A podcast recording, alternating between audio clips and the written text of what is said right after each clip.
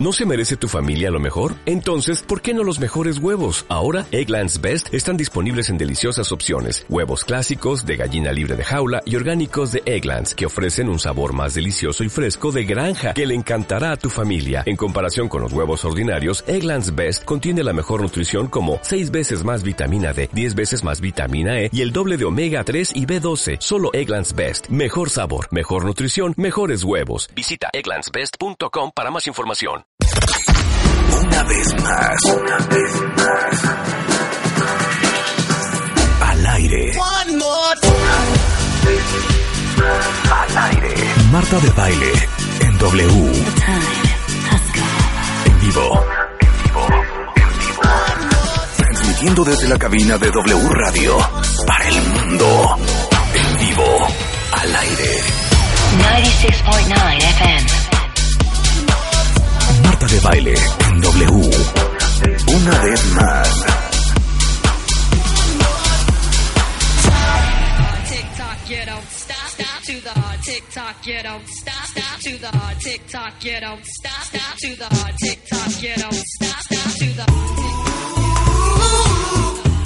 Buongiorno, cuentavientes. ¿Cómo amanecieron hoy? ¡Es viernes! ¡No puedo de la felicidad! Es viernes, cuentavientes, y hoy la vamos a pasar sensacional. Ya llegó Álvaro Gordoa con nosotros, nuestro consultor en imagen pública, director y docente del Colegio de Imagen Pública. Y hoy vamos a hablar de algo muy divertido. ¿Por qué nos cae mal gente que ni siquiera conocemos? ¿Qué tal, eh? Qué prejuicio. Buenos ¿Se llama días, Álvaro prejuicio? Buenos días, y sí, se llama prejuicio. Eh, un Gordea, prejuicio. dije. Hay, Gordoa. Álvaro Gordoa. hay que entender claramente que un prejuicio es un juicio, o sea, una opinión, un juicio de valor que ya traes establecido en tu mente y que lo puedes asociar muy fácilmente a alguien más. Hoy es viernes, por ejemplo, y vas a irte a una fiesta, un antro, te invitan a una boda y llega el nuevo compañero de trabajo y no has tenido ninguna interacción social con él, no has convivido, no te has hecho nada malo y de entrada dices, "Ugh, ya, me caíste gordo de entrada. Y todo, Oigan este estudio, por favor. Cuéntales del estudio que me parece interesantísimo. Hay un estudio de la Universidad de Stanford que dice que la información que obtenemos de la otra persona no es tan importante como sus gestos, postura, apariencia personal, expresión, mirada. Inclusive, un 70% de la comunicación es a través del lenguaje no verbal, la comunicación no verbal. Albert Meravian llevó estos estudios hasta el 93% de la empatía dada a través de nuestra comunicación no verbal. Aquí vamos a hablar un poco de neurociencia hasta aterrizada al tema de la imagen pública. Esto me trauma. O sea, imagínense ustedes que en ocho segundos, en ocho segundos, podemos nosotros determinar si una persona nos cae bien o no nos cae bien. Esos son 300 milisegundos eh, que la imagen de otro se nos queda grabada en el lóbulo frontal y luego analizamos los rasgos de la persona, cómo se mueve, como dices tú Álvaro, la postura, los gestos, este, la expresión, la mirada y ahí en ocho segundos decidimos si esa persona nos cae bien o nos cae mal. ¿Sabes quién me vino a la mente? ¿Quién? Jennifer López. Ok. El día que la entrevisté, llegué al lugar donde era el asunto, entré, nos presentaron, pero desde que le estaban explicando, oye, pues esta mujer es tal, tal, tal, te va a hacer una entrevista, no sé qué, no sé cuánto, yo la veía la cara y ahí, yo creo que en los primeros tres segundos, yo me empecé a descomponer. De que algo estaba pasando que no estaba me generando empezó a caer mal. Y luego, cuando nos presentaron, me volteó a ver, me barrió de pies a cabeza, me hizo una sonrisita así medio, hola, ¿qué tal? Me senté, yo sonriendo, y esta con una jeta de, a ver qué me van a preguntar. ¿Y qué me pasó en Chilar? Entonces, en vez de hacerle una entrevista larguísima, le dije, a ver, J-Lo, vamos a hacer una cosa de preguntas y respuestas discografía, ok, rápidas. bye, adiós. Ok, este, ya sabes, acting or singing, singing or dancing, este, ya sabes, este, music or theater, así, súper rápido. Le dije, thank you very much, me paré y me largué. Me cae fatal Jennifer ¿Qué López. tal si en ese momento Marta tenía un cólico o algo? También es, hay que pensar en ponerte en los pies de la otra persona. Esta mujer viene de conciertos. de Rebeca, una lucha continua. no seas arrastrada. No, muy pesada porque yo fui. Y ¿Tú fuiste? Claro, y dijimos, ¿qué es esto? Adiós, bye. Adiós. Muy, Me muy hice pesada. siete preguntas, me. Pesadísima, güey. Le hubieras dicho, este, tus hijos a futuro, ¿qué te gustaría que fueran? Este, beisbolistas o actores como los padres o cantantes como Madonna. Ándale, exacto. Exacto, wow, exacto. supergol. Exacto. Oye, eh, y además allá traías tú un prejuicio tal vez de Jennifer López, porque la ves actuar, la ves en otras entrevistas y tal vez te puedes... ¿Sabes con quién nos pasó, Marta? Con Patch Adams.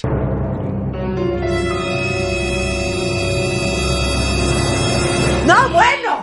No, cuéntales tú esa. No, cuéntales quién es Patch Adams, todo lo que pasó. Patch Adams, eh, creador de la risoterapia, medicina de la risa, este, se hizo la película en su nombre, Robin Williams la, la actuó, y en la película te lo muestran como una persona pues muy simplona, siempre con una sonrisa, llevando la alegría a los niños. Una monada. Ajá, te lo muestran y, y- y tienes ese prejuicio, ¿no? Una persona que se disfraza de payaso y creó todo este movimiento a hospitales, pues tiene que ser muy romántico, muy noble, Sí, muy encantador. abierto, encantador. Sí. Y la verdad es que como lo retratan en la película, no es en la realidad. O sea, él es un hombre eh, enfocado a la medicina, a las neurociencias, Sí. y cuando lo tienes de uno a uno, es una persona No, inclusive no, soberbia. cuéntales cómo estuvo esto con Patch Adams.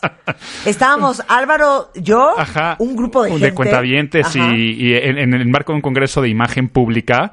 Y pues sacar la información era imposible. O sea, te decía de plano, este, por favor, no quiero que nadie se tome una foto conmigo, ni que nadie este, me salude. Es una broma lo que me estás diciendo, Es ¿no? una broma. No, es que no me gusta que se tomen fotos conmigo. Claro. Ahí, Eh. ahí les va, yo te tengo otro cañón. Deepak Chopra. Ah, sí. No, bueno, Deepak Chopra, el rey de la meditación, el rey del marketing de la meditación. El que inspira paz. No, el que inspira paz y conexión con uno mismo y un despertar de la conciencia y entenderte a profundidad. Bueno, yo dije, va a aparecer Deepak Chopra y voy a estar viendo al Dalai Lama. Ajá, se- o sea, se- se va a iluminar el Solo le va a faltar como un, como un halo de luz, ¿me entiendes? Y se va a iluminar el Four Seasons. Baja Deepak Chopra y se acuerdan que lo hicimos portada de una de las revistas MOAS, ¿no? Y entonces baja Deepak Chopra, yo la más entusiasmada de que me iba a sentar a hablar con él una hora sobre desmenuzar el pollo, la vida y obra de, de- del espíritu. Se sienta, lo saludo así de, hello, Mr. Chopra, we're so happy to have you here. I'm so delighted. La más mona. Y él, thank you. Eh, should we begin? Así de empezamos. Y entonces yo empiezo a platicar con él, buscando así que me dijera como un cura, como el cura Hidalgo, ya sabes, de una manera súper amorosa. Una neurosis, dije, no puede ser. Este hombre vende dinerales de cursos y de meditaciones. Si la gente supiera que es más neurótico que todos nosotros juntos. ¿Por qué no salió un librito de los Como suyos? diría mi abuela, una neurastenia, la de Deepak Chopra. Cuando al final se tenía que tomar fotos con nosotros, pues era la portada de una revista muy importante. Ajá. Bueno, era de, así de, ¿ya? Bueno, una más, pero ¿ya? Bueno, ya agarró su celular, aparte es adicto al celular, y se fue. ¿Mm? Me quedé, o sea, se los juro que tuvimos un debate en MOA de, ¿Sí lo ponemos ¿lo o no lo ponemos ponemos? o no lo ponemos? Esto es un timo. O sea, vamos a timar a la gente Sí. hablando de Deepak Chopra.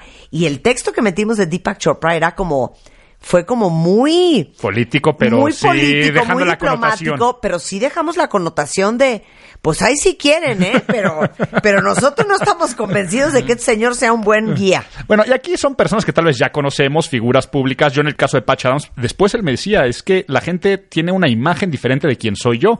A él no jugaba a su favor. El caso de Deepak Chopra, pues no, no sé cómo Sí, sea, sí, sí, cómo funcione, ¿no? y de Jay lo menos. Pero ¿qué pasa cuando de plano ni siquiera tienes el conocimiento, ¿no? Sí, claro, te voy a va, va a venir este Sofía con el nuevo novio a la reunión familiar. Claro. O ya llegó el nuevo este gerente de Merca y lo presentan.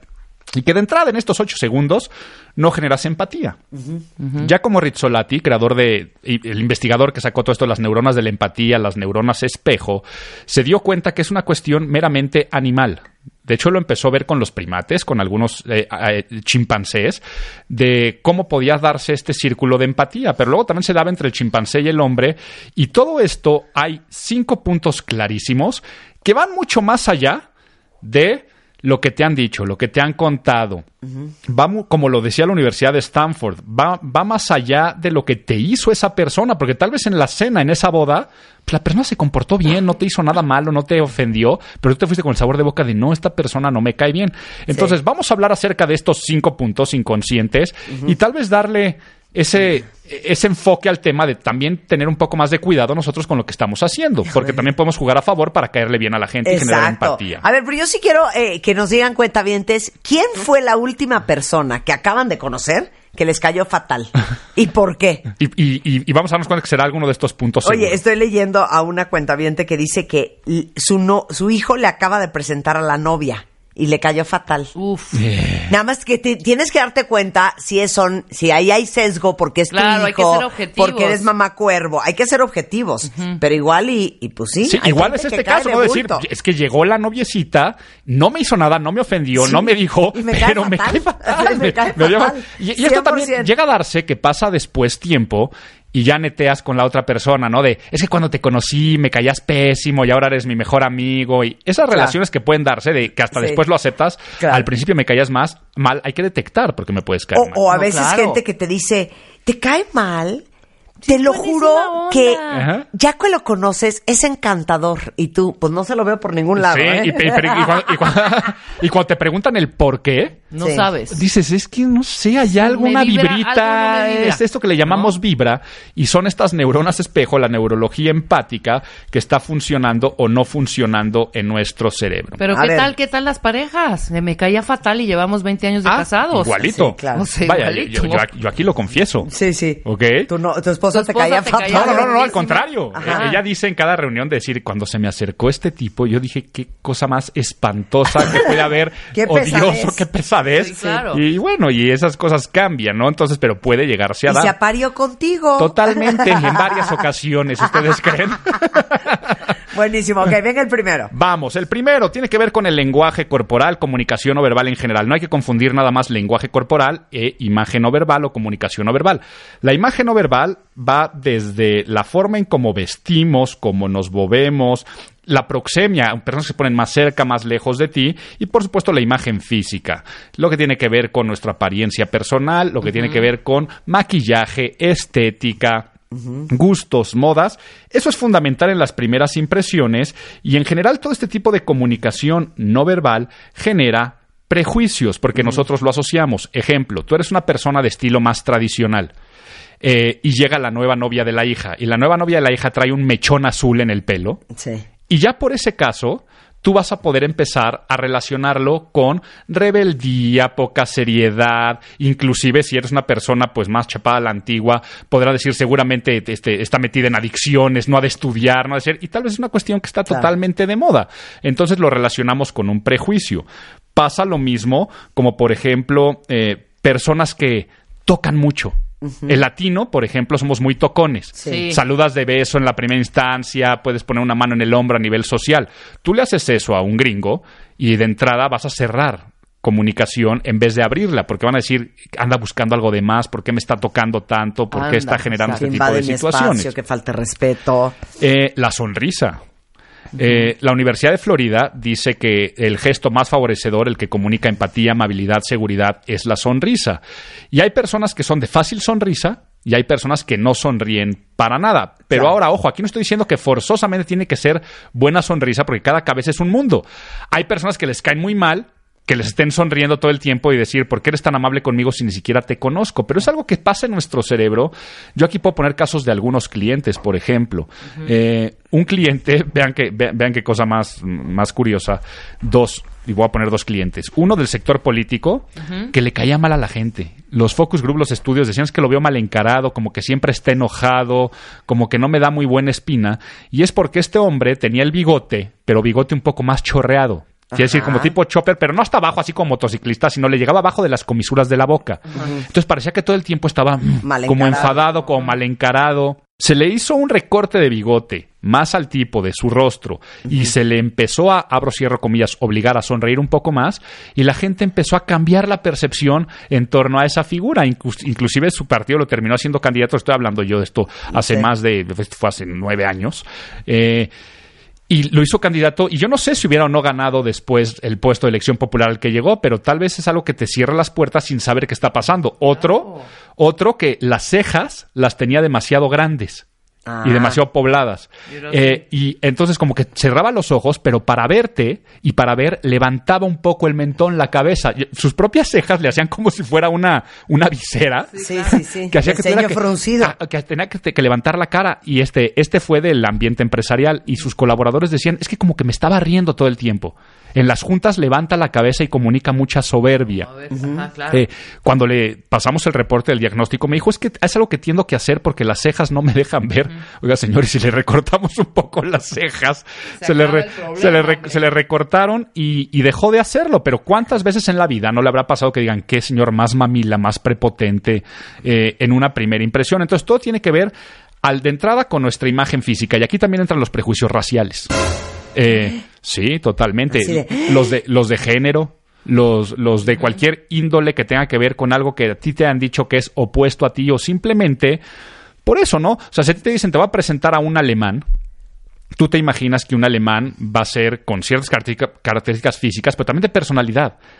Que va a ser un poco más frío, estoico, eh, muy, muy, muy firme, muy Formal, organizado, muy claro. formal, muy puntual. Y tal vez no lo es, ¿no? Entonces tú ya traes una idea en la cabeza que llega a romper. Entonces, el primer punto es todo lo que tiene que ver con nuestra imagen no verbal y nuestro lenguaje corporal, que aquí podríamos llevar a un sinfín de ejemplos en el cual por el simple hecho de que una mujer traiga cierto escote o cierta minifalda, a otras mujeres les puede caer gorda porque digan, este, ¿qué onda con esta? Y puede ser simple envidia y son cosas que más adelante vamos también a abordar. Me encanta. Que ese es el segundo Nada más punto. puedo abrir Sí. un paréntesis. Sí. Por eso cuentavientes, ahorita agarren un espejo y sonrían en el espejo. Si hay algo que arreglar, Ajá. vayan y arréglenselo. Porque la sonrisa sí hace la diferencia de cómo uno es percibido. Y hay que tener bonitos los dientes. François Mitterrand, dos veces presidente en Francia, eh, él no subía en, en las encuestas ni tampoco en, en la preferencia electoral general en su momento. Y de- también el estudio era porque no sonreía. Y cuando dijeron, señor, ¿por qué no sonríe? Dijo, porque mi sonrisa es cruel. De pequeño me decían el vampirito. Ah. Se veía muy cruel. Y además, como fumo mucho, los tengo muy amarillos. Eh, Jacques Segla, el consultor en su momento, le limaron los colmillos, le blanquearon los dientes y le cambió la vida y empezó a sonreír. Entonces, sí, qué bueno que lo dices, Marta, porque también es. Muchas personas no sonríen por el miedo a su sonrisa Claro. o sonríen y dices mejor no sonrías porque estás generando otros prejuicios cuando, Sí. cuando esto no es positivo. No vuelvan a pagar una borrachera. Mejor ahórrense ese dinero y váyanse a componer el colmillo. sí, sí, sí, De totalmente. verdad, de verdad. Totalmente. El segundo punto es algo que en temas de empatía se le llama el rapport y después calibrar. Es cuando estás en. y calibrar, Ajá.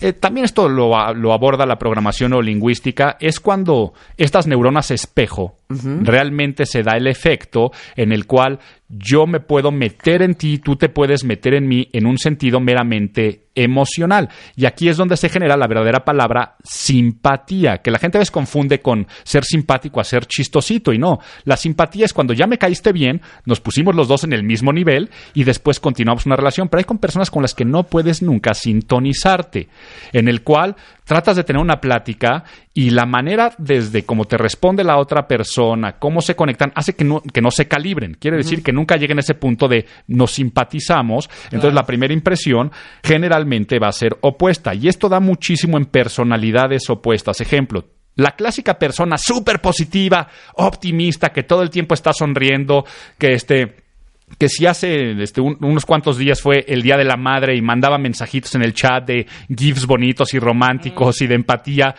Y tú eres un hater con la vida. O sea, la persona que es un amargado por naturaleza y que no le gustan esas cosas. Cuando está en una primera impresión y llega esa persona que es muy perky, muy simpática y tú eres más, eh, tú eres más grinch, de entrada se van a repeler. Va a ser bien complicado que pase. Y el otro va a decir, ay, pues qué amargado con el que me acabo de, con el que me acabo de topar. Y ni es culpa de uno, ni es culpa del otro. Sino, es lógico que una persona seria y conservadora, pues no le va a caer tan bien la persona que es este, un poco más este, abierta y, y un poco más posmoderna, para decirlo eh, eh, en, en otro sentido. Entonces, esta energía hace que no se dé sinergia y probablemente no puedas hacer nada para remediarlo hasta que ya des una segunda, tercera impresión donde ya puedes decir, oye, ¿sabes qué? No me gusta tu forma de pensar o tal vez no concuerdo con tus convicciones políticas o simplemente somos muy diferentes, pero nos podemos caer bien y podemos convivir. Al contrario, a veces hasta te terminas complementando. ¿Qué pasa en relaciones de pareja? ¿Qué pasa en cuestiones de oficina? De decir, es que fulanito y menganito son totalmente diferentes, pero hacen un buen equipo. Eso no quiere decir que al principio se hayan caído bien.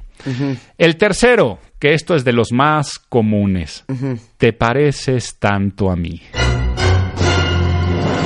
Entonces, el pasado dense cuenta que era somos muy diferentes y por eso no nos caemos bien.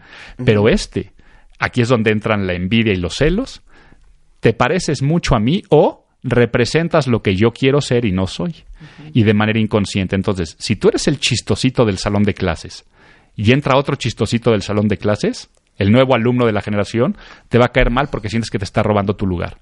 Si tú eres la seductora del grupo que todos dicen que está muy guapa y llega una nueva que también puede ser competencia, porque ay, viene Manuel con su nueva novia y resulta que tiene un físico similar al tuyo, tú te matas en el gimnasio y tú eres la fit del grupito y llega otra fit del grupito, en ese momento tu propio ego va a decir ya está llegando alguien a robarse mi lugar, Mi- mi lugar, y es lo que está, y es lo que está pasando O la tensión. es lo que pasa también, como decías, con mamá cuervo y demás, que me vienes a robar a mi hijo, me vienes a robar algo y aparece con el celo. Sí. Estás teniendo algo que, que- que a mí me gustaría tener. Entonces, eh, está una vacante de gerencia de recursos humanos y tú estabas de subgerente y querías tener ese puesto y entra una nueva persona a la gerencia, en ese momento vas a decir, me caes mal. ¿Por qué? Porque tienes algo que a mí me gustaría tener Ey. y yo no tengo. Entonces, este, eh, esto llega a pasar, ¿no? Eh, tú tienes sobrepeso y ves una persona que tiene muy buen cuerpo, puede llegar a caerte mal, pero igual viene a ser todo lo contrario. Tú eres una persona que tiene muy buenos hábitos y ves a una persona que puede disfrutar la vida y comerse un pastel y tú te estás sacrificando por eso y, y realmente te enoja no poderte comer un pastel, te va a caer gordo porque la otra persona puede darse esos lujos. Entonces, o te pareces mucho a mí o haces algo que a mí me gustaría hacer, pero que no puedo hacer. Entonces, en este momento lo ves como un rival y piensas que puede quitarte el protagonismo. ¿Por qué? Pues porque no quieres compartir a veces cosas en común y se puede convertir en un enemigo por ser un rival. Entonces, Punto dos era, somos muy diferentes y no pudimos lograr esta empatía y simpatía con nuestras neuronas espejo.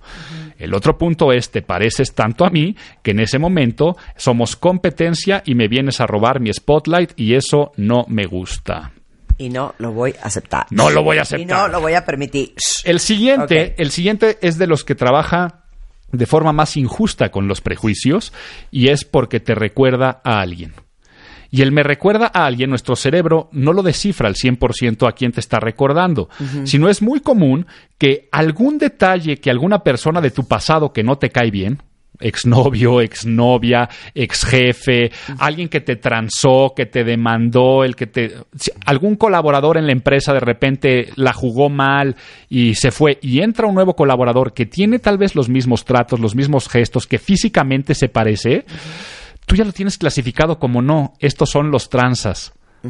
O al tipo de hombre, se te acerca un tipo de hombre y tal vez así fue un exnovio que te hizo una mala pasada, tú ya lo tienes categorizado como no, este es de los infieles. Y tal vez no es infiel. Sí. Pero se te, acerca, se te acercó en un antro y dijo, no, hombre, así fue como se me acercó fulanito tanto. O se, pe- de- se peinaba igual, utilizaba la misma marca de reloj. Son cosas que anclamos a ciertas personas que después los vemos en alguien más y nos recuerda. Y entonces nuestro, eh, sí, eh, empezamos a generar eh, eh, cortisoles y empezamos a generar este, adrenalinas eh, ante una persona que nos dice, alerta, cuidado, aléjate. Y eso de que alguien nos recuerde puede ser fundamental también hasta por ejemplo, ahora que estamos en las campañas políticas, tú ves la foto de un candidato y simplemente puedes decir, no sabes qué, lo rechazo porque me cae, se parece a mi tío o a mi tía la que me cae gorda. Exacto. Y entonces en ese momento lo rechazarías. Ok, muy bien. Con esto hacemos una pausa, no se vayan, porque ahí vienen los demás puntos, que es el miedo a lo desconocido. Con Álvaro Gordoa en W Radio. W Radio 96.9. Marta de Baile. Descarga la app de W Radio. Y escúchanos en vivo. Una vez más. Por quinto año consecutivo. Nuestra misión es tirar la casa de tu mamá por la ventana para cambiarla por una nueva. Extreme Makeover Home Edition. La remodelación 2018. Tómale fotos a las recámaras, baños, sala, comedor y cocina de la casa de tu mamá. Súbelas a wradio.com.mx o martadebaile.com y cuéntanos en media cuartilla por qué se merece esta remodelación. Extreme Makeover Home Edition. La remodelación 2018. En manos de los mejores expertos. Solo por W Radio. Estamos de regreso en W Radio platicando con Álvaro Gordoa de por qué a veces nos cae mal a alguien que ni siquiera conocemos. Sí, y hablamos de muchas cosas que tienen que ver con las neurociencias, con la neurología empática, con las neuronas espejo, y que esto lo hacemos de manera entonces inconsciente. Y vimos que de los puntos que hemos visto, eh, hablamos del lenguaje corporal, la imagen física. El segundo punto es que somos muy diferentes y no podemos calibrarnos, o sea, somos opuestos, y en ese momento, pues, eh, a veces como se dice que los polos opuestos se atraen, pues también es lógico que en relaciones humanas los polos opuestos se van a rechazar. El tercero fue extremadamente interesante, que era te pareces demasiado a mí, entonces te veo como una competencia, y nos quedamos en que nos recordaba a alguien que entonces yo hago estas asociaciones de que por el simple hecho de que se parece a alguien que me cae mal o que me hizo una mala pasada, lo voy a rechazar. El siguiente, el siguiente es bien interesante eh, y aquí lo traigo bajo el nombre de miedo a lo desconocido. Y miedo a lo desconocido tiene que ver más con nosotros que con la otra persona. Yo soy una persona tal vez insegura. Yo soy una persona que tal vez piensa que le van a decir que no de entrada. O sea, soy un vendedor de los que ya dicen es que es difícil vender. Son personas en los cuales ya traen en su mente diciendo es que yo soy antisocial. A mí yo soy de mi grupito de amigos de toda la vida y yo soy antisocial. Entonces, como tenemos este diálogo interno, cuando llega una persona, lo que hacemos es le trasladamos o traspasamos la responsabilidad de tú me estás cayendo mal en vez de yo soy la persona que está cerrada. Entonces, me sientan en una reunión social y yo ya voy desde antes de es que qué flojera, son puros desconocidos, de qué voy a hablar, con quién voy a platicar, es que me están obligando a venir a este evento de la chamba. Entonces, yo lo que hago solito es llegar y pensar, todos son unos mamilas, todos son mala gente, esta persona que me sentaron a un lado, nada más no hice clic, cuando no estamos dando esa oportunidad. ¿Por qué? Porque yo tengo miedo a lo desconocido y ya estoy con esta predisposición a que el otro me va a decir que no. Ejemplo, ese vendedor que ya trae un no por respuesta. Llega y seguramente no va a vender, pero después va a decir es que desde el principio no hubo como un buen feeling, no hubo una buena empatía, pero no fue por parte del comprador, sino fue por parte del vendedor que ya iba con ese no en la cabeza. Por lo tanto, eh, lo que decía Rebeca al principio, Álvaro, aquí juegan los estereotipos y los prejuicios, sí. Puros estereotipos, puros prejuicios que hacen que nos dejemos llevar por esa primera impresión y que hace que generalmente rechacemos abrirnos a alguien cuya imagen, gustos sean totalmente opuestos, distintos a los nuestros. Ahora, estos prejuicios, lo que podemos hacer nosotros es cambiando y dando nosotros el primer paso. Si yo en mi mente tengo la cuestión de qué flojera, me van a sentar en una boda con puros desconocidos de qué voy a hablar, y llegaré con esa actitud que después esa actitud se proyectará en las neuronas espejo de los otros y van a decir qué mala, qué mala gente. Mejor yo llego a decir con mi mente es qué padre que me van a sentar aquí que no conozco a nadie, a ver a quién con quién puedo generar una buena conversación y seguramente tu propio cuerpo va a cambiar, vas a sonreír, vas a sacar plática y abrirás a una buena relación. Exacto, llegar con una camiseta muy bonita que yo vi el otro día colgada ahí en un antipuestecillo en Nueva York que decía, Do I look like a fucking people person? you fucking fuck. ¿No es una joya? Así, más, más fuerte este, el statement no puede ser y, y adelante, ¿no? Pero también aquí lo que yo quiero dejar muy en claro es, una cosa es nuestra esencia, quienes somos nosotros. Y claro que no hay que violar esa esencia, pero otra cosa son nuestros objetivos. Y otra cosa son las necesidades de la audiencia. A ver. Entonces, ¿a qué voy con esto? Si te van a presentar a tus suegros, y es la primera vez que los vas a conocer, Coopera, y- carajo. Ajá, eso es lo que iba a decir. Es lo que iba a decir. Y tal vez este tu novio, tu novia te saca la información, cómo son tus papás, no, mira, mi papá es este es contador, este es, es muy serio, le gusta esto, le gusta el otro. Y si sabes que es una persona tan tradicional y tú eres un hombre o una mujer de estilo creativo, y tal vez este estás tienes todo tatuado el brazo y tal vez este o eres una mujer o un hombre de estilo muy seductor, pues tal vez en esa primera impresión lo que haces es no violas tu esencia, sino que te reservas un poco. No te pones la minifaldita o, o no te pones la tank top como hombre este, entallada y, y mostrando todos tus tatuajes, sino tal vez te cubres un poco más por respeto, pero no solamente es por respeto, sino para lograr tu objetivo, que es caerle bien a los suegros en la primera impresión, que es lo mismo que si fueras una entrevista de trabajo. Claro, totalmente. No es lo mismo una- una entrevista de trabajo a, este, a una empresa de, de marketing digital, a manejar redes sociales, que ir a pedir trabajo a un banco. Claro. Entonces, tú tal vez tendrás tus gustos, tus preferencias, pero harás una estrategia de comunicación en la primera impresión. Eso que hacemos en las entrevistas de trabajo tendremos que estarlo haciendo cada vez que sabemos que vamos a abordar a alguien por primera ocasión. Entonces, recomendaciones, contacto visual y sonrisa, Siempre. respeto del protocolo. Lo que decían las abuelas de a donde fueres, haz lo que Sí, vieres. exacto, o sea, exacto, es, es o sea, lógico, ¿no? En cada país y en cada parte y en cada lugar hay ciertas Y tú échale ganas, Rebeca, porque te voy a cosas. decir una cosa, Álvaro. Rebeca no es muy agradable de entrada, ¿eh? Mm. Yo Claro veo que, que los no. cuentavientes se te acercan y es una media sonrisa, sí. y es bien buena gente, Rebeca, en el fondo de su corazón. Pero ¿sabes qué, Rebeca? Échale ganas. Echarle más ganitas. Todos podemos. Me está molestando. Soy la más, la, me aman. No, pero, pero, Claro que sí, pero no no, es eres cierto. así de sonrisa abierta. ¡Ay, pasa? hola! Eres de, hola, No, ¿qué no es tal? cierto, en absoluto. Ellos lo A saben. mí me lo han dicho, Por están favor, bien escríbanles, tristes. cuenta bien. ¿Es Deepak ¿Cómo nos Chopra? las llevamos? No, Es cero. medio Deepak Chopra. Sí. ¿eh? No, cero. Te voy a decir lo que a mí sí me pasa Yo un soy poco. monísima. Estoy pensando, ¿quién es? ¿Quién? ¿Qué pena? O sea, no estoy pensando que es alguien que le gusta el programa, que es un fan.